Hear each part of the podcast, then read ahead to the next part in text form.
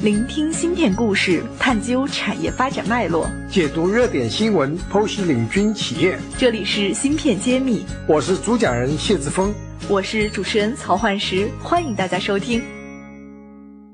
新年新气象，继芯片揭秘后，茄子会知识解密团队再次重磅出击，全新打造免费税法栏目“税眼看新闻”，这里有最专业的新政解读，最前沿的税法要闻。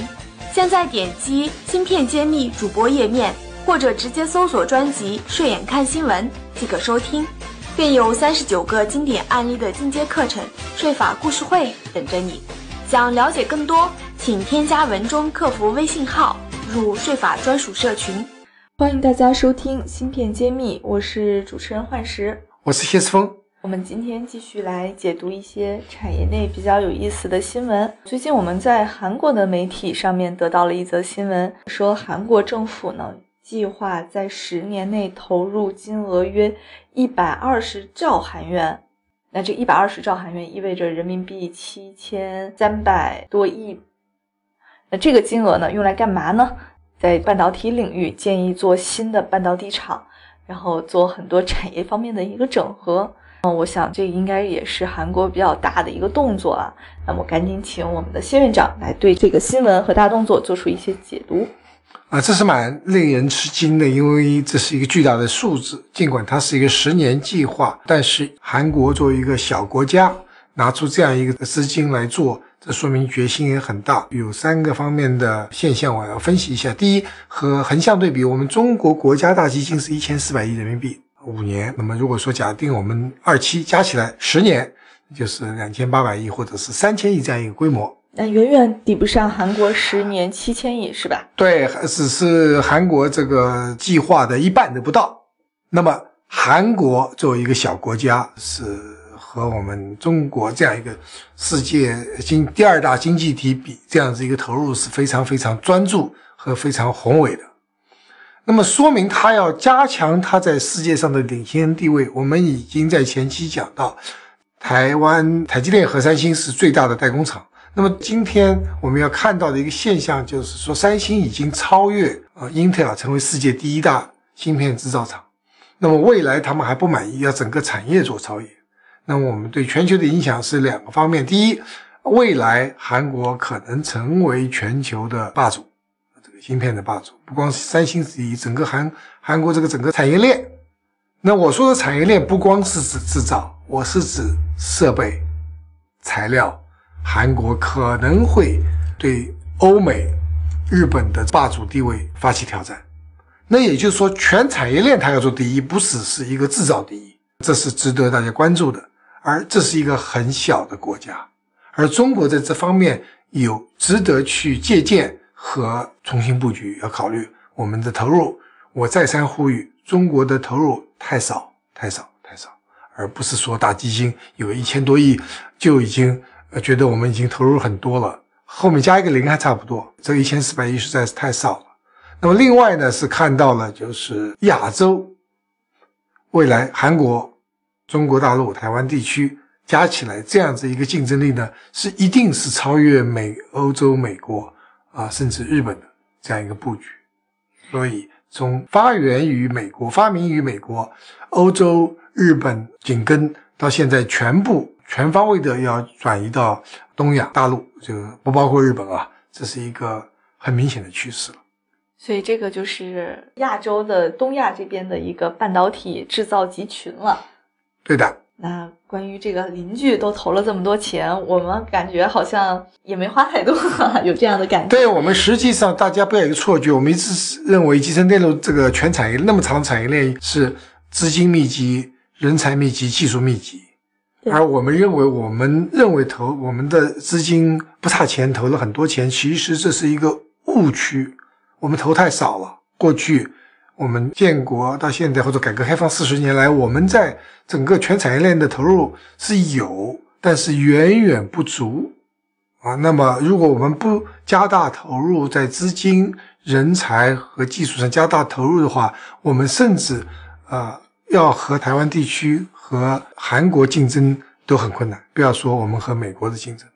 当然，韩国也是非常牛的。我看到一个数据说，全球前三大半导体公司中，韩国实际拿下了两席，就是三星和海力士分别居第一和第三，就是他们二零一七年的营收啊，就能拿下来这个前两名，前三名里边占两席。对，而在前十名里面没有中国大陆企业，所以这是一个很很客观的数据。所以任重而道远，革命真是不但没有成功，还离成功还很远。那么。同志们，这个努力啊，不是一般的努力，要要要快马加鞭了。芯片揭秘栏目组现将每期音频整理成文字，并在公众号发布。想获取文字版内容，请关注公众号“茄子会”，更多精彩等着你。对我们之前新视里边应该也介绍过韩国发展芯片产业史非常励志的一个过程。对，这里还是请院长给我们再简单的提一下，对我们国产的这么多。投资方和政府扶持方来说，应该有什么样的一个借鉴呢？呃，同时就说明，第一，不要呃，日市场经济是很需要的，但是在集成电路芯片这个战略方面，没有一个国家或地区是靠纯市场经济把科技集成电路产业做到领先地位的。你做跟随，做一个小吃一块小蛋糕是可以的，作为企业行为，但是作为整个产业的带动。那么国家一战略布局和规划还是需要的。这我们说过，五个地区和国家和地区，美国、欧洲、日本、韩国、台湾地区都是国家主导规划，然后市场经济发挥作用。就市场上在市场上也发挥作用，但是在投资方面是国家的这个布局是必须的。这是历史数据证明。还看不到一个地区或家和地区完全就是靠市场经济就能够把科技带起来的。那第二个呢，是我们中国这边要做的话，是我们要有工匠精神，不要老想着短平快啊，很短的时间做出一个芯片，世界就领先了。要考虑整个全产业链，从基础材料、设备、耗材啊、化学化学品这边下功夫。我们二十年磨一剑。我一直说，如果我们全力以赴、认真的来做，我们二十年是有机会做到世界领先的。但绝对不是说我们可以很快、很短的时间就能够解决这些问题。那么，当然，这个二十年我们可以分成四个五年计划来做，每个五年计划能够达到一个里程碑。那么这些千万不要以为光靠钱就能解决问题，我们需要人才、人才、人才。重要的事情说三遍，对对，这真得说三遍。我们现在在各种不同会议上来说，中国集成电路产业人才缺口是三十万左右。这三十万是大学所有的专集成电路相关专业培养出来是不够的，况且这些人才还没有实战经验。我们希望通过企业和产业和大学结合，能够培养出一毕业就能上上岗、能做贡献的。工程师，而不是说到了企业里，我们再花两年时间培养大学硕士、博士生和本科毕业生，才能够真正能够独当一面。这是今天的一个现状。二呃，一九九五年到二零零五年，韩国也做了一个半导体设计人才培育的项目，也在解决他们当时的整个产业人员人员急缺的一个状态。当然了，我我也看了一下韩国发展半导体的历史，实际最早追溯到八。八十年代，八十年代，对的。到现在，在全球上有一席之地，占领领先地位，其实也是花了好三十年时间。对对对，其实我们中国起步也不晚，但是可能未来还是要有很大的一个投入和追赶，才能实现这个过程。是的，嗯，那么在这个过程中，我发现韩国有一个很很有意思的一个模式哈，它是。政府推进的是政府加大财团的一种发展经济的模式，不知道这个院长对这种模式是否了解？包括是否很您接触的很多韩国公司有这种比较明显的痕迹？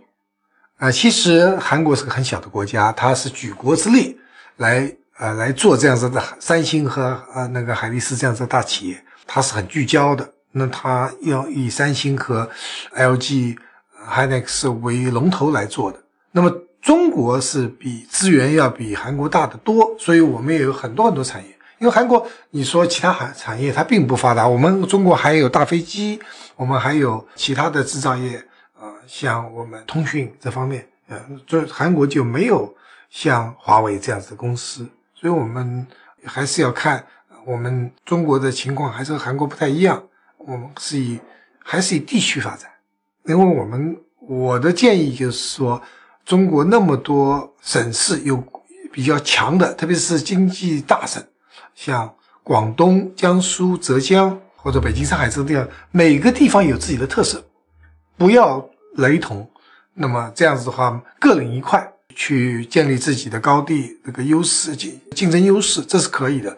韩国值得借鉴，但是韩国对应的是中国一个某一个省，比如说江苏也可以和韩国整个布局来这样来对标。整个国家韩国和中国不具可比性，我们市场也大得多，所以我觉得，呃，学习借鉴，但最后还是要走出中国发展的一条路子来。那么，唯一一条我要提醒的就是说。大家今天中国还没有像 Intel、三星或者东芝这样子 IDM 公司，这是我们真正急需要解决的问题。这是我们未来一定要首先实现的一个阶段性的跨越。对你这样子没有一个这样子像三星这样一个企业来来作为龙头或者是引领者，那么整个产业的带动就会没有方向。原来像华为。是有这个实力来做的，但是到今天，华为有一个海思，呃，这家公司做的中国最好最大，但是它只是给华为服务。我们需要有一家产品公司给全中国服务，全中国系统公司服务，同时呢，它还没有制造基地，海思是设计公司，没有制造，所以这两个问题值得解决。一个是就是说龙头企业产品的龙头企业，第二个呢，这个龙头企业需要有自己的制造技术。否则，海思的制造还是要依托境外的，像台积电啊这样子的公司来提供，还是比较受制于人的。好的，我们持续去关注国产替代什么时候能实现这个叫 IDM 的模式的突破。那么，也请大家持续关注我们。好，我们下期再见。感谢大家收听《芯片揭秘》，更多精彩内容请关注公众号“茄子会”。我是谢志峰，我在《芯片揭秘》等着你。